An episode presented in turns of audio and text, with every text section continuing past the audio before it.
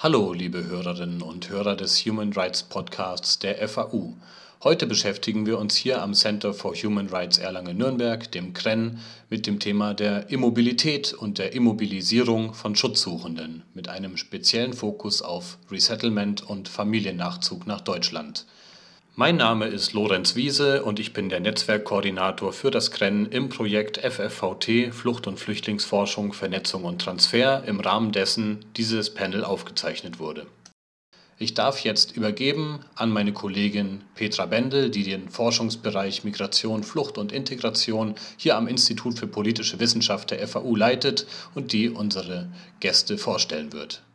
Ähm, ich begrüße wie immer beim FFVT eine interessante Mischung aus, äh, aus Panelisten und Panelistinnen, ähm, aus Politik, aus Wissenschaft und äh, aus Zivilgesellschaft. Und ich beginne mit Herrn Ulrich Weinbrenner äh, vom Bundesministerium des Inneren für, ähm, für Bau und Heimat.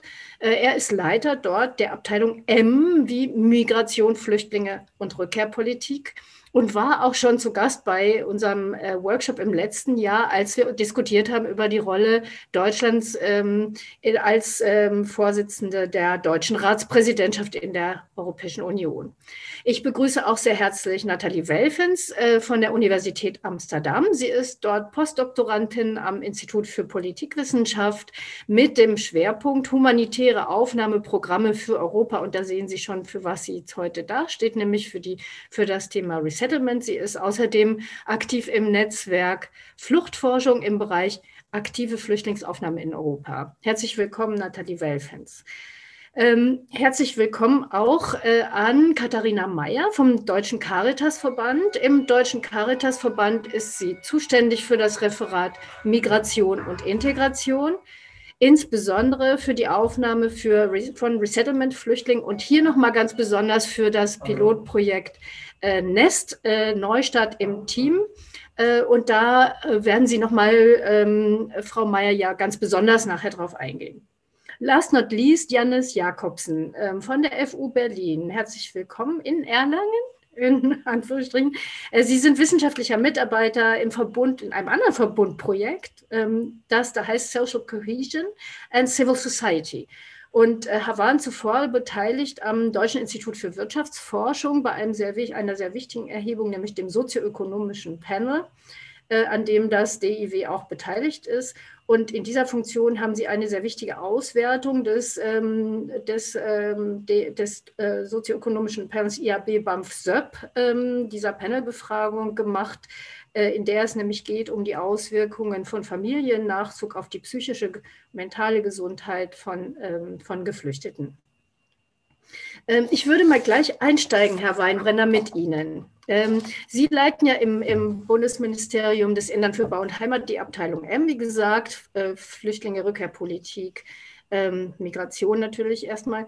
Und äh, waren ja freundlicherweise auch im letzten Jahr schon bei uns zu Gast. Sie sind also sozusagen Stammgast im FFVD ähm, und von Ihnen hätten wir gerne gehört, können Sie uns erklären ganz allgemein, wie funktioniert denn im Moment das System der Aufnahme von Resettlement und Familiennachzug und wie hat sich in diesen Kategorien in den, jetzt im letzten Jahr seit Anfang 2020 die Visavergabe auch verändert infolge von Covid-19?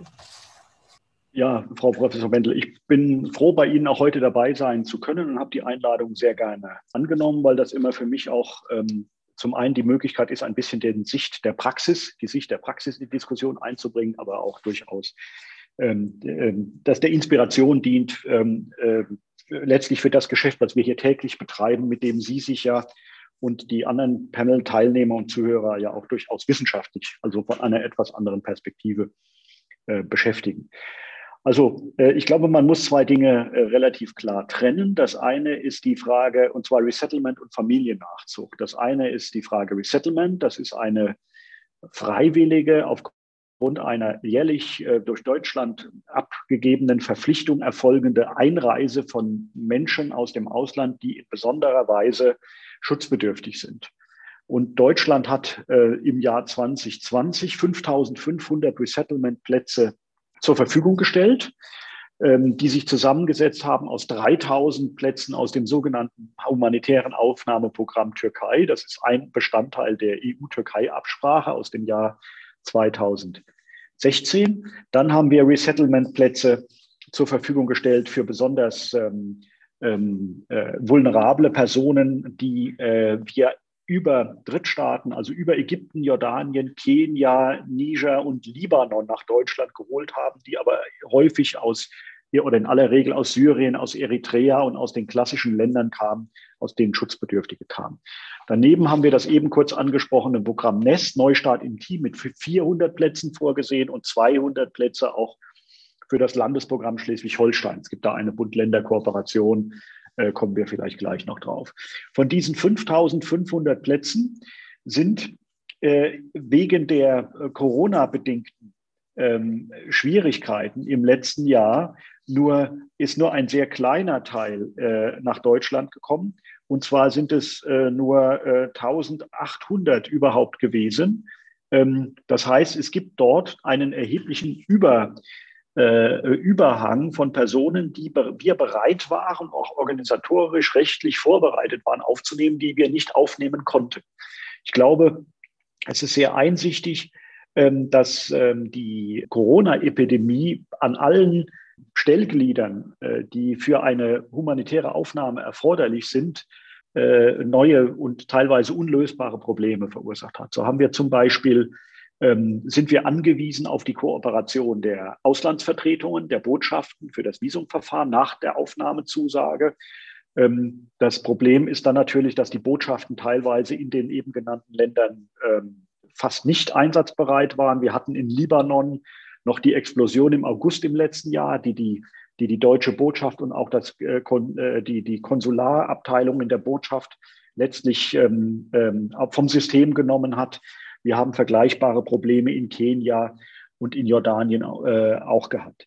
Wir haben daneben natürlich Probleme mit dem äh, Flugverkehr. Die normale Einreise mit Flugzeugen findet nicht mehr statt. Man muss also Charterflüge ähm, organisieren. Wir hatten auch Probleme hier in Deutschland mit der Aufnahme, dass äh, einfach die Aufnahmeeinrichtungen der Länder, die diese Menschen ja nach einem kurzen Aufenthalt in aller Regel in Friedland aufgenommen werden, auch vorübergehend geschlossen waren. Also äh, das ist eine äh, eine Vielzahl von Gründen, die dazu geführt haben, dass wir mit unserem Resettlement-Programm aus den genannten Aspekten sich zusammensetzend ähm, erheblich in die zeitliche, in die Schwierigkeiten geraten sind. Wir wollen das in diesem Jahr im Wesentlichen jetzt in der zweiten Jahreshälfte noch kompensieren und hoffen in, dieser, in diesem Jahr noch 2700 Einreisen, 2785 zu ermöglichen. Äh, das sind teilweise nachgeholte Plätze aus dem letzten Jahr, äh, Transfers sind teilweise neue. Ähm, da, davon zu trennen, von diesem Resettlement, das ist eine humanitäre ähm, Aktion eines Mitgliedstaats, auf den keine Ansprüche äh, oder für die keine Ansprüche auf Seiten der, der besonders schutzbedürftigen Personen bestehen, äh, ist natürlich der Familiennachzug. Das ist eine äh, einem Aufenthaltsgesetz sehr minutiös geregeltes Schema, das zum Zwecke der Durchführung oder der Herbeiführung der Familieneinheit in Deutschland unter bestimmten Voraussetzungen für äh, im, im, Regelfall Angehörige der Kernfamilie einer in Deutschland lebenden Person die Einreise aus dem Ausland zulässt. Das sind also auch durch Artikel 6 Grundgesetz grundsätzlich ähm, ähm, grundrechtlich abgesicherte Personen äh, oder Positionen, besser gesagt, äh, soweit die gesetzlichen Voraussetzungen vorliegen. Da haben wir, ähm, äh, ähm, aber auch dort arbeiten wir in besonderer Weise eng mit dem Auswärtigen Amt zusammen, weil ähm, die klassische Konstellation ist, eine äh, Person möglicherweise als Flüchtling, als anerkannter Asylberechtigter hält sich in Deutschland auf und möchte Familienangehörige aus dem Ausland nachholen. Dann muss über die hiesige Ausländerbehörde in Zusammenarbeit mit der Auslandsvertretung, wo die Familienangehörigen sich aufhalten, in, nehmen wir als Beispiel vielleicht äh, ähm, äh, die Türkei, also über die Botschaft in Ankara oder das deutsche Generalkonsulat in Istanbul und die Auslands, äh, Ausländerbehörde, wo die Person sich in Deutschland aufhält, müssen die Voraussetzungen geprüft werden. Das ist natürlich die Familien, das der Familienbezug, da müssen Dokumente geprüft werden ähm, und ähm, verschiedene Voraussetzungen. Auch das System lebt von der Funktionsweise einer ganzen Reihe von, von Faktoren, wie zum Beispiel die Handlungsfähigkeit der Auslandsvertretungen, weil das sind die Ansprechpartner. Dort entstehen auch teilweise die langen, die überlangen Wartezeiten, die teilweise über ein Jahr ausmachen. Dass dort sind wir in sehr intensivem Gespräch mit dem Auswärtigen Amt die ähm, sich sehr intensiv bemühen, das zu verbessern, aber auch auf einfach praktische Schwierigkeiten, was die äh, äh, ähm, äh, Räumlichkeiten an den Auslandsvertretungen hinweisen. Sie äh, arbeiten auch mit externen Dienstleistern zusammen, die praktisch die Papiere einsammeln, aber letztlich die Erteilung eines Visums zum Zwecke der dauerhaften Einreise nach Deutschland, was ja der Zweck des Familienzusammenführungsvisums ist, kann nur durch einen deutschen Beamten im Ausland oder eine Beamtin erfolgen. Äh, und das schafft einfach räumliche ähm, oder äh, und zeitliche ähm, Restriktionen, die es zu überwinden gilt. Und da ist gerade die Corona-Situation jetzt für den Familiennachzug eine, ähm, eine zeitliche Begrenzung. Und das ist ja eigentlich der Kern der heutigen Diskussion. Deswegen will ich da auch nicht zu lange werden.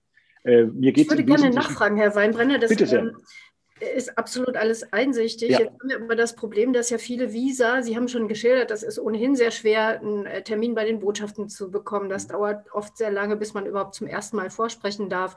Ähm, dann haben wir diese ganze Familiennachzugsgeschichte. Jetzt waren aber vielfach beantragte Visa äh, dann jedoch bereits abgelaufen und jetzt muss eine Neuvisierung beantragt werden. Äh, das ist unheimlich komplex. Was tut denn die deutsche Bundesregierung? Äh, was macht das Bundesinnenministerium dagegen, ähm, dass Personen Personen, die sich jetzt in einer sehr schwierigen rechtlichen, aber natürlich auch äh, emotionalen oft Lage äh, befinden. Beim Familiennachzug würde ich auch sagen, dass natürlich auch eine menschenrechtliche ähm, Komponente natürlich mit drin, ähm, um äh, diesen Personen zu helfen, aus diesem Schwebezustand, aus dieser Limbo-Situation herauszukommen. Also, ähm, wie ich eben sagte, wir sind da in intensiven Gesprächen mit dem Auswärtigen Amt. Die, der Schlüssel liegt letztlich in der, im Vollzug beim Auswärtigen Amt. Es geht um die Handlungsfähigkeit und die, äh, die Frage der Kapazität der Auslandsvertretungen, der Konsularabteilung. Wir sind für das Aufenthaltsrecht zuständig. Das heißt, wir sind für, die, ähm, äh, für, die, für das Aufenthaltsgesetz und die, für die entsprechenden ähm, äh, Verordnungen zuständig wo dann zum Beispiel auch Regelungen über Neuvisierung und so weiter getroffen sind. Also wir haben zum Beispiel für die Türkei ähm, äh, eine, eine, Lösung mit dem Auswärtigen Amt für das äh, äh, humanitäre Aufnahmeprogramm Türkei gefunden, um eine Neuvisierung zu vermeiden. Das sind aber im Einzelnen immer äh, Lösungen, nach denen wir gemeinsam suchen müssen, die wir auch finden müssen. Es gibt ein paar Punkte, die für uns unverzichtbar sind. Das ist die Rechtslage, die aber auch gut begründet ist. Das heißt, wir, wir können keinen Familiennachzug ohne ein Visumverfahren äh, zulassen. Wie sollte das anders gehen?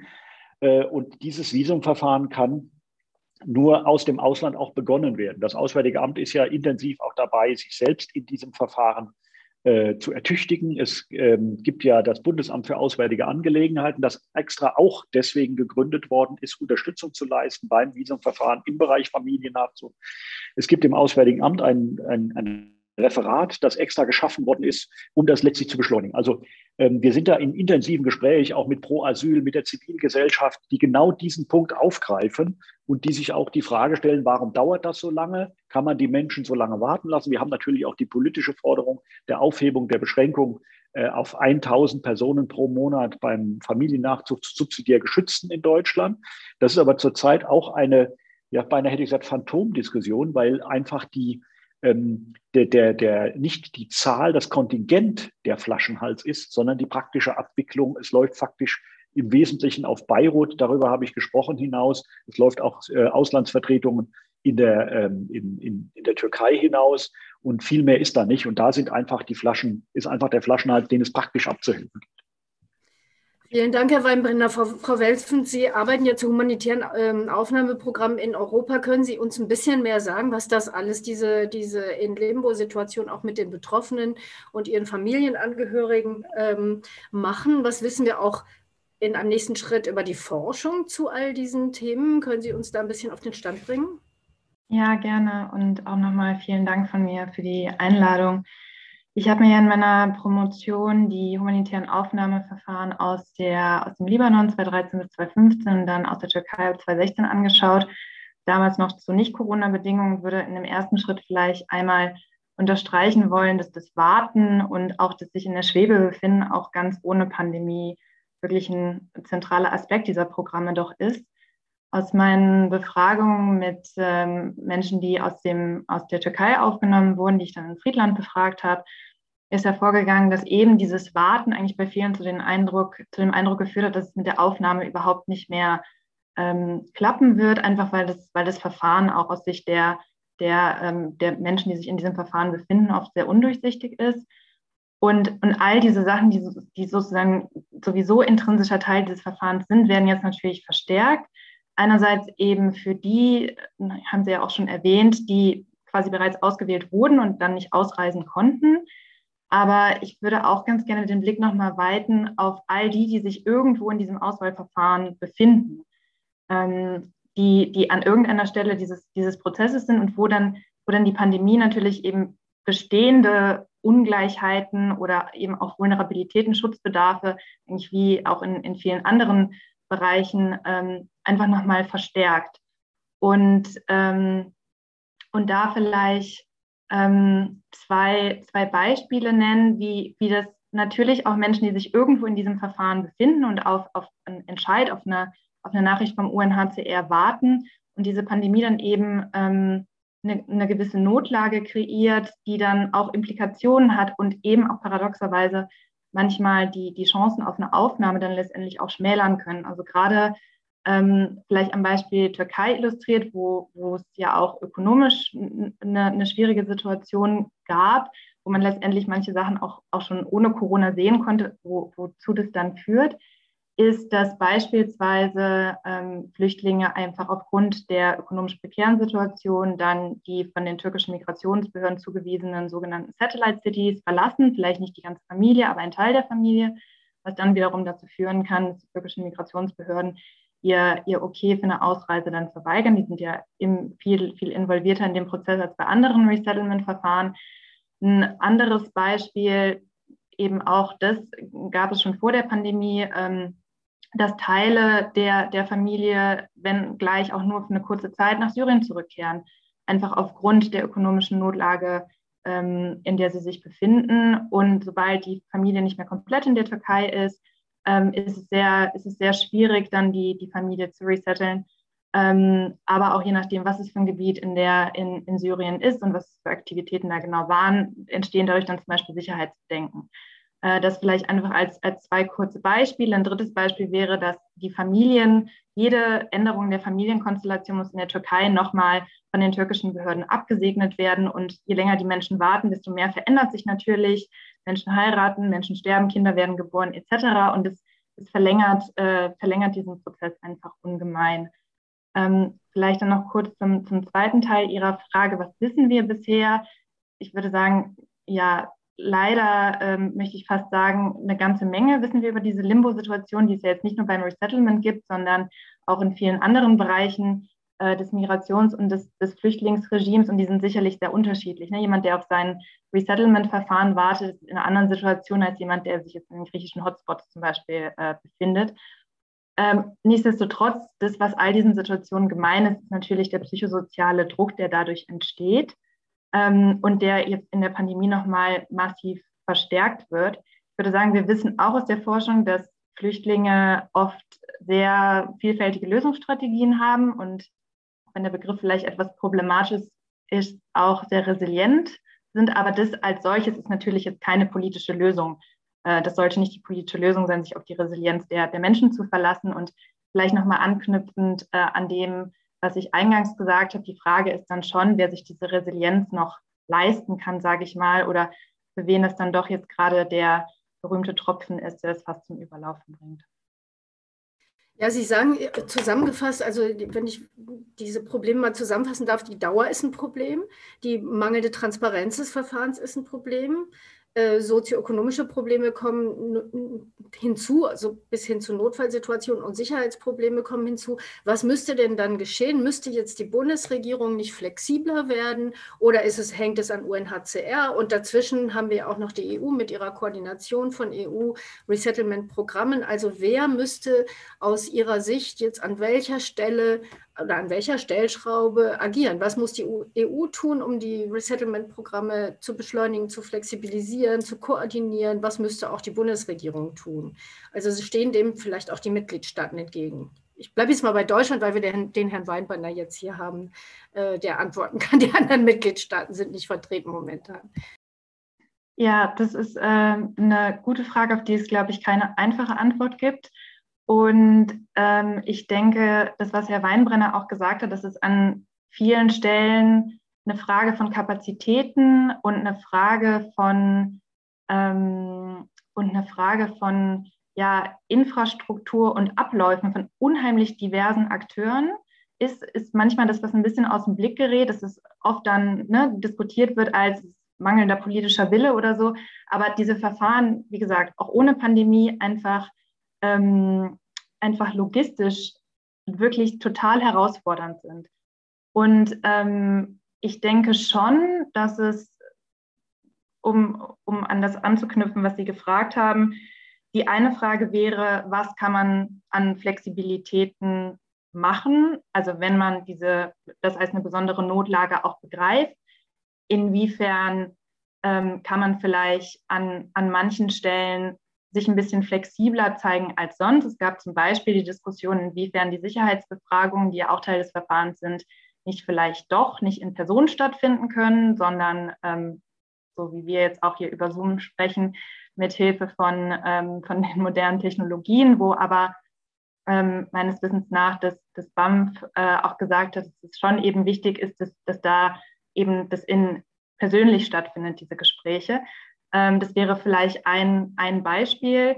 Ähm, und auch die EU, das findet meines Wissens nach in der Türkei auch schon statt. Die versuchen unter anderem über EASO ähm, da besser zu koordinieren, weil eben aufgrund des EU-Türkei-Abkommens ja viele ähm, Staaten aus der Türkei resetteln und sich da eben für alle ganz ähnliche äh, Fragen und Herausforderungen stellen, was die Kapazitäten betrifft und so weiter. Und ich denke, wenn man eben weiß, es ist eine Frage von Ressourcen und Kapazitäten, dann ist es gleich in einem nächsten Schritt eine Frage von, wie viel finanzielle Ressourcen kann man mobilisieren, um da vielleicht nochmal stärker reinzugehen. Vielen Dank. Äh, Frau Mayer, jetzt haben wir schon gehört über die Situation, ähm, über die verschiedenen Flaschenhälse, die Situation in den Transitstaaten, in den Erstaufnahmeländern, die Situation Koordination EU, äh, was die Kooperation BMI, AA, wie ähm, sieht denn die Lage in Deutschland aus? Sie sind im Deutschen Caritasverband zuständig für das äh, Referat Migration und Integration und da nochmal insbesondere für die Aufnahme von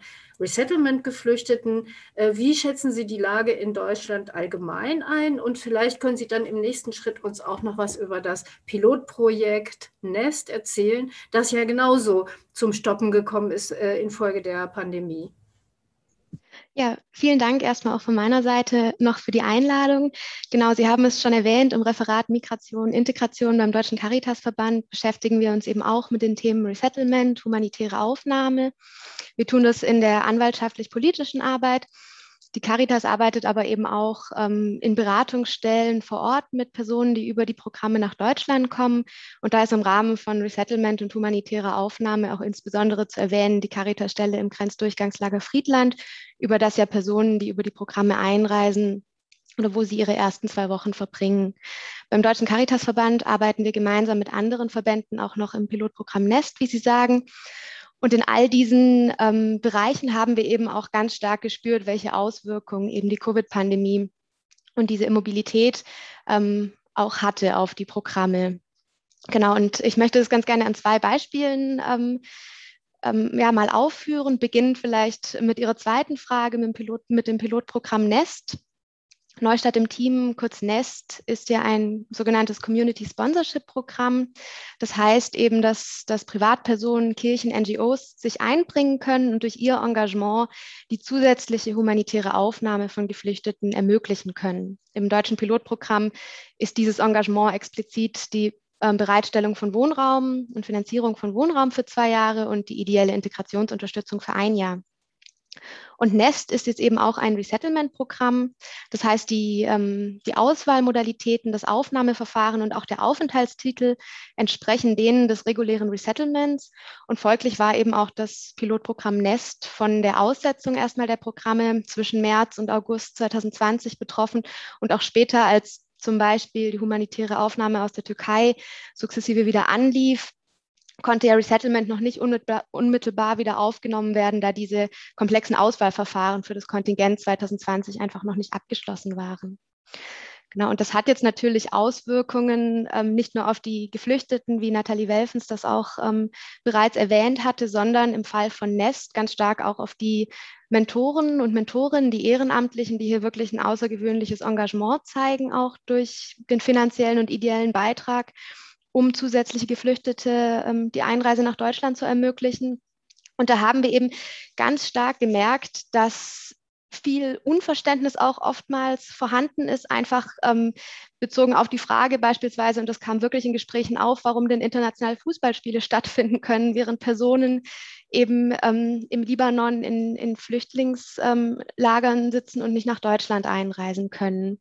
Also einmal das, aber dann natürlich auch ähm, organisatorische Fragen, denn es muss ja Wohnraum angemietet werden im Rahmen des Programmes für die Geflüchteten. Und auch das war natürlich herausfordernd, wie wird damit jetzt umgegangen.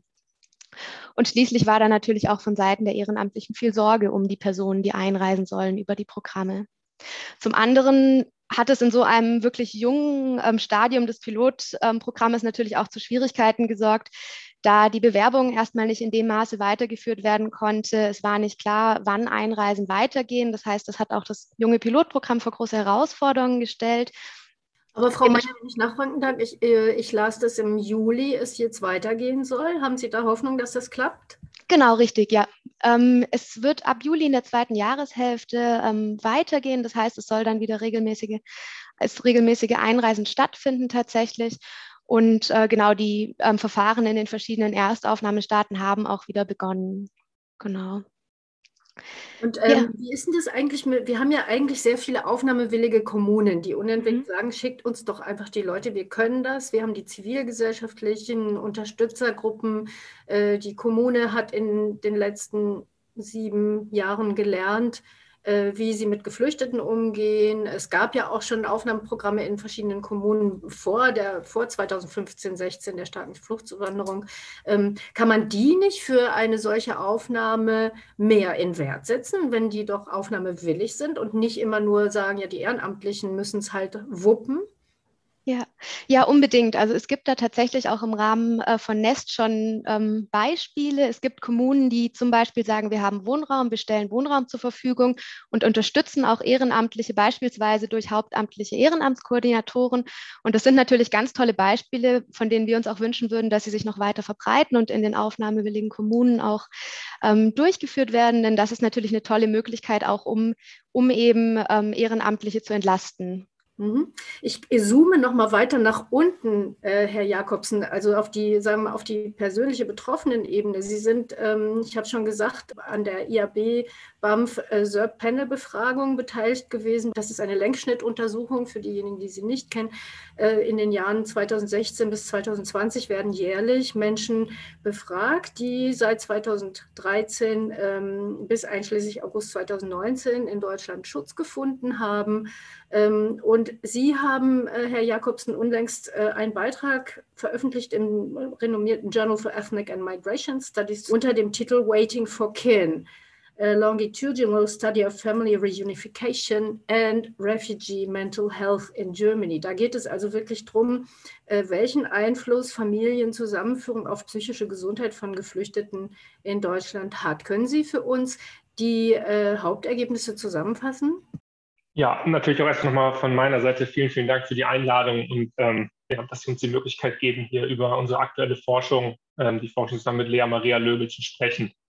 Ähm, wenn ich das kurz in zwei Sätzen zusammenfassen darf, dann steht im Grunde unterm Strich die Erkenntnis, ähm, dass der erfolgte Familiennachzug, und hier sprechen wir jetzt nicht nur über institutionalisierten Nachzug, also über eine Visumsvergabe, sondern im Grunde alle Formen, wo es Mitglieder der Familie geschafft haben, nach Deutschland ähm, nachzuwandern, einen positiven Effekt auf die mentale Gesundheit derjenigen hat, die bereits in Deutschland leben. Und das unter der Voraussetzung, dass eine Person aus der nuklearen Familie nachzieht, also jetzt dann die Eltern, Ehepartnerin, Ehepartner ähm, oder Kinder. Und dieser Effekt, den sehen wir tatsächlich auch gleichermaßen sowohl für männliche als auch für weibliche Geflüchtete. Und im Grunde haben wir zwei Erklärungsansätze, ähm, die wir diskutieren, die dahinter liegen können. Das ist zum einen ein Aspekt des Social Supports, also der sozialen ähm, Unterstützung.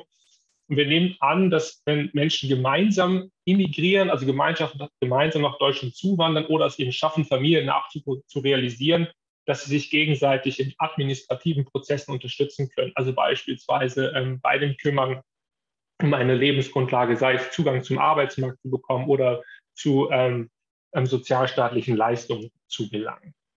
Wenn sozusagen die Familie nicht mit nachzieht oder diesen Familiennachzug nicht, ähm, nicht realisieren kann, dann muss dieses Netzwerk natürlich erst aufgebaut werden in Deutschland. Und das, wenn das sozusagen, wenn dieser Schritt zuerst nicht erfolgen muss, dann verringert das natürlich den Stress und somit verbessert das die mentale Gesundheit Geflüchteter. Gleichzeitig, und das diskutieren wir natürlich auch, ähm, steht dahinter genauso ähm, die Annahme, dass wenn jetzt Teile gerade der nuklearen Familie in Transitländern ähm, oder sogar im Herkunftsland noch verharren, ich meine, wir haben wahrscheinlich alle die Bilder ähm, noch vor Augen von den europäischen Außengrenzen, aber auch von Transitländern wie Libyen, dann verursacht das natürlich auch Sorge und dadurch erhöht es natürlich auch den mentalen Stress derjenigen Personen, die bereits in Deutschland leben. Und wenn man sozusagen nochmal eine Abstraktionsebene jetzt hinter dieses ganz konkrete Finding geht von unserem Artikel, dann denke ich, dann steht auch dahinter, wenn wir Familienzusammenführung sprechen, dann gilt es eben über den Aspekt hinauszugehen, der diskutiert, was bedeutet das für die Person, die nachziehen können. Das hat sicherlich auch dort gute Aspekte und ähm, ähm, sicherheitsspendende Aspekte, aber wir diskutieren, was es für diejenigen bedeutet, die schon in Deutschland leben und finden dort halt eben diesen positiven Zusammenhang. Und ich denke, dass es ein ganz, ganz wichtiges, äh, eine ganz, ganz wichtige Erkenntnis ist, denn wir haben unlängst im März im Deutschen Institut für Wirtschaftsforschung eine Studie publiziert, wo wir sehen, dass Geflüchtete, auch basierend auf der IAB-Studie, sich im Grunde seit Jahren, seitdem sie in Deutschland leben, unglaublich einsam fühlen. Und um das mal zu illustrieren, was das eigentlich bedeutet, haben wir das verglichen mit der Einsamkeit der Bevölkerung, die sonst in Deutschland lebt und finden, dass Geflüchtete seit 2017 im Grunde eine Einsamkeit berichten, wie die restliche Bevölkerung während des ersten Lockdowns ähm, zur Corona-Pandemie. Damit sieht man, glaube ich, was ähm, ja, was für eine mentalen Belastung Geflüchtete in Deutschland ausgesetzt sind. Die natürlich jetzt ähm, nicht nur auf die Situation in Deutschland zurückzuführen ist, sozusagen, das will ich hier nicht insulieren, sondern natürlich auch auf die Erfahrung während der Flucht und vor der Flucht. Oder um nochmal eine weitere andere Zahl zur Illustration zu nennen, auch in einem ähm, Bericht basierend auf unseren Daten haben wir für das Jahr 2018 gefunden, dass von 30 Prozent ähm, eine, ein Symptom einer posttraumatischen Belastungsstörung ähm, berichtet haben in unserer Befragung.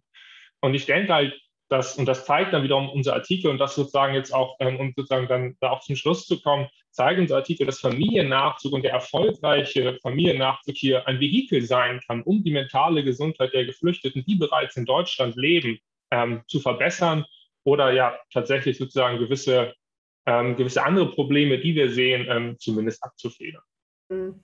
Genau, was, was leitet sich denn daraus ab, Herr Jakobsen, ähm, aus diesen Forschungsergebnissen für die politische Entscheidungsfindung? Würden Sie sagen, äh, die Kontingentierung, die wir ja noch haben, des Familiennachzugs, äh, nochmal bestätigt worden unlängst, ist falsch? Äh, ist die schädlich? Oder was würden Sie einer künftigen Bundesregierung denn ins Stammbuch schreiben für diesen Bereich? wenn wir jetzt über die Kontingentierung des Familienzusammenlebens der Zusammenführung sprechen, dann muss man, glaube ich, nochmal ganz klar sagen, dass in dem Artikel, den wir verfasst haben, wir können jetzt nicht ähm, auf Basis der Daten feststellen, dass sozusagen die Aussetzung des Familiennachzugs dann umgekehrt einen negativen Einfluss hat. Wenn ich jetzt so ein educated guess machen darf, dann würde ich das durchaus vermuten, aber das zeigt unser, unser Artikel jetzt tatsächlich nicht. Und das können wir mit diesen Daten noch erstmal ähm, sozusagen auf der Basis nicht zeigen. Aber die Vermutung liegt natürlich nahe, dass wenn sozusagen die Mechanismen, die ich am Anfang beschrieben habe, wenn die nicht greifen können, dass das durchaus einen negativen, einen negativen Einfluss haben könnte. Aber wie gesagt, der Artikel zeigt das so erstmal nicht. Und wenn es jetzt tatsächlich ja, um die politische Entscheidungsfindung geht, ich denke, was man ganz grundsätzlich sagen kann, ist, dass die mentale Gesundheit Geflüchteter im Grunde sowohl in, der, in, einer politischen Debatte, aber auch in einer gesellschaftlichen Debatte zu wenig Aufmerksamkeit findet. Also was wir vor allem diskutieren, ist dann immer sozusagen die sogenannte strukturelle Integration, Zugang zum Arbeitsmarkt, Zugang in Bildung, werden Bildungszertifikate anerkannt. Was wir halt recht wenig diskutieren, ist eben genau diese mentale Gesundheit und die psychosoziale ähm, Versorgung Geflüchteter. Ich denke aber, das ist ein ganz, eigentlich ein ganz zentrales Vehikel der eigentlich eng mit der strukturellen Integration ähm, Geflüchteter verknüpft ist. Um es an einem Beispiel zu machen, ähm, wir wissen aus anderen Studien, dass die mentale Gesundheit durchaus mit der Aufnahme einer Erwerbsarbeit beispielsweise korreliert. Und ich, meine Vermutung wäre jetzt, wenn wir diese Korrelation sehen, dass wir da durchaus in einen Teufelskreis kommen. Also sprich, ähm, wir haben eine verminderte mentale Gesundheit, das erschwert die Aufnahme einer Erwerbsarbeit und gleichzeitig führt das natürlich dann auch wieder dazu, dass die mentale Gesundheit sich verringert. Heißt, wenn wir jetzt nicht nur über strukturelle Integration in bestimmte ähm, Segmente bestimmte gesellschaftliche Segmente sprechen, sondern auch die psychosoziale, mentale Gesundheit in den Blick nehmen, dann haben wir sozusagen auch nochmal ein ganz anderes Vehikel, über, um über erfolgreiche Integration oder auch über einen Wechsel ähm, ähm, in der institutionellen Versorgung von Geflüchteten zu sprechen. Und ich denke, das ist sozusagen tatsächlich ein, ja, ein, ein eher abstraktes, aber ein Ergebnis ähm, für die politische Entscheidungsfindung, gerade auch die mentale Gesundheit Geflüchteter in den Blick zu nehmen, weil sie doch im Grunde mittelbar auf viele andere Bereiche wirkt, ähm, die uns sonst in der öffentlichen Debatte ja immer brennend interessieren, wie beispielsweise den Zugang zum Arbeitsmarkt mit ein und da ganz, ganz vielen Beispielen zu nennen. Ja, sehr klare Aussage. Ne? Also das hieße, man müsste hier also sehr viel klarer in die Versorgungsstrukturen reingehen ähm, von, von Geflüchteten auch. Ne? Das wäre wär so Ihr Petitum. Wir haben ja schon so ein bisschen Richtung ähm, politische ähm, Handlungsempfehlung fast schon diskutiert. Ich wollte, wenn Sie gestatten, vielleicht auf einen Aspekt, der ja auch äh, durchaus äh, auch politisch spannend ist, eingehen. Und zwar ist das die Bereitschaft der Kommunen zur Flüchtlingsaufnahme. Das ist ja ein Thema, das bei uns, auch bei mir ganz persönlich, ich, ich beantworte die Schreiben der Bürgermeister an den Minister, ähm, äh, eine große Rolle spielt. Und zwar zum einen im Zusammenhang mit der Seenotrettung Griechenland und dann aber auch mit dem Zusammen Zusammenhang mit der Situation äh, in Griechenland auf den Inseln, insbesondere in Lesbos. Ähm, und ähm, äh, das Aufenthaltsgesetz sieht ja sehr klar vor, dass das Bundesinnenministerium zustimmen muss äh, zu Aufnahmeprogrammen.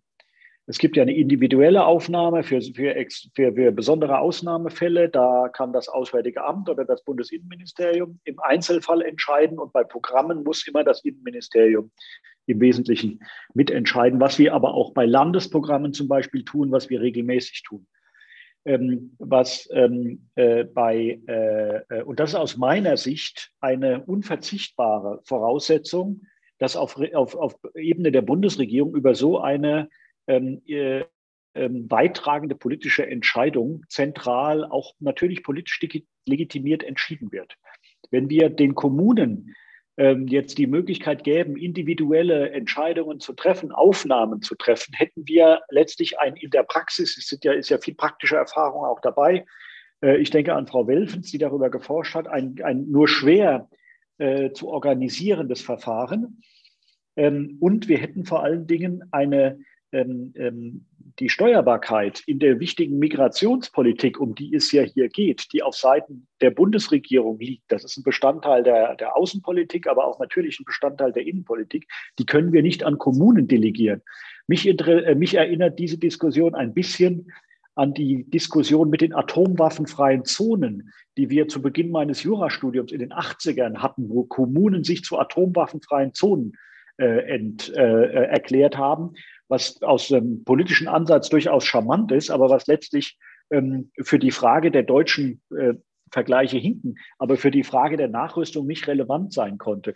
Also wichtig ist, wir brauchen den gesellschaftlichen Diskurs. Wir müssen, und das findet intensiv statt, der Austausch mit den Kommunen, mit den Kirchen, mit allen ähm, zivilorganisatorischen ähm, Kräften, die äh, in, äh, sich für Migrationsfragen interessieren und zu Wort melden, über die Parteien, über den Deutschen Bundestag, auch natürlich hier bei mir im BMI. Aber die Entscheidung, ob es ein Ausnahme Aufnahmeprogramm gibt, kann letztlich nicht in die Hände der Kommunen gelegt werden, sondern die muss äh, auf Regierungsebene getroffen werden. Das ist das BMI äh, nach der geltenden Rechtslage äh, als für die Migrationspolitik zuständiges Ressort natürlich dann auch in Abstimmung mit den anderen Ressorts, äh, die dann auch mitzureden haben. Das scheint mir ein wichtiger Punkt zu sein.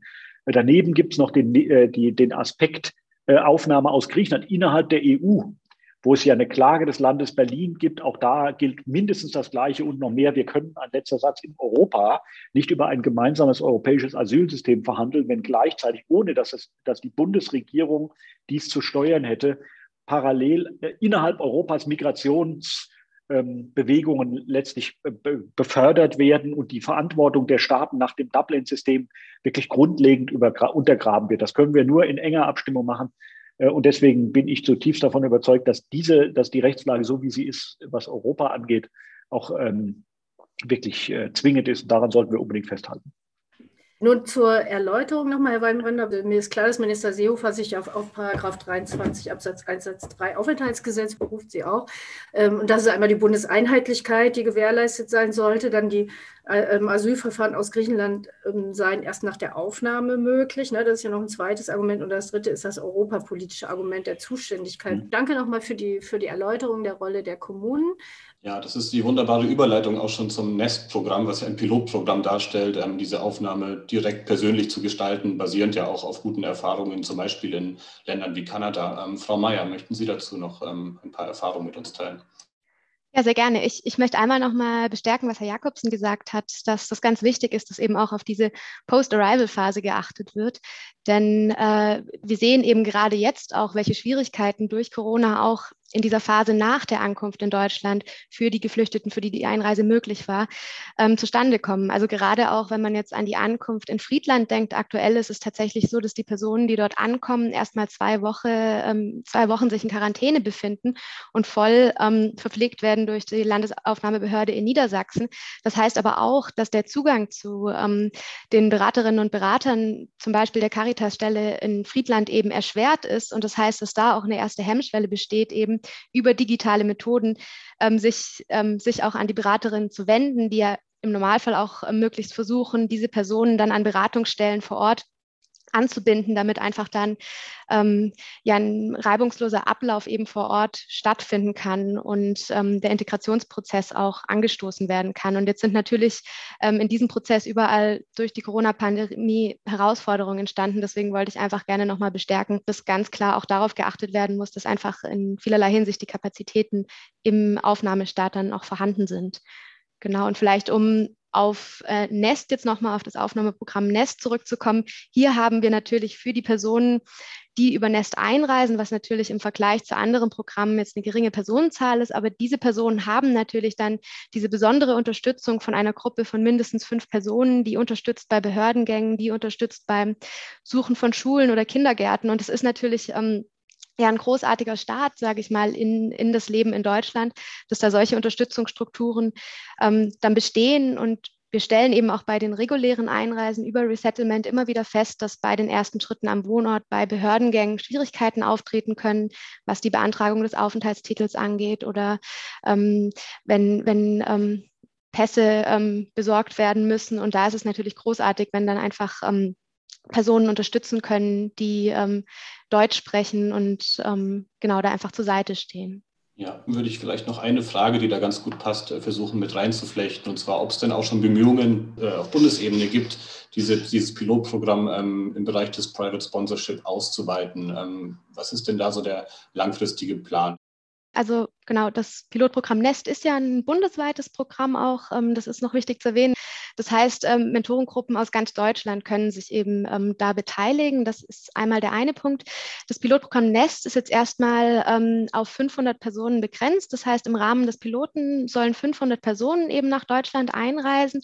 Gleichzeitig wird das Pilotprogramm vom Forschungszentrum des BAMF evaluiert und auf Grundlage dieser Evaluation soll dann eben auch geschaut werden, was weiter ähm, geschieht mit dem Programm.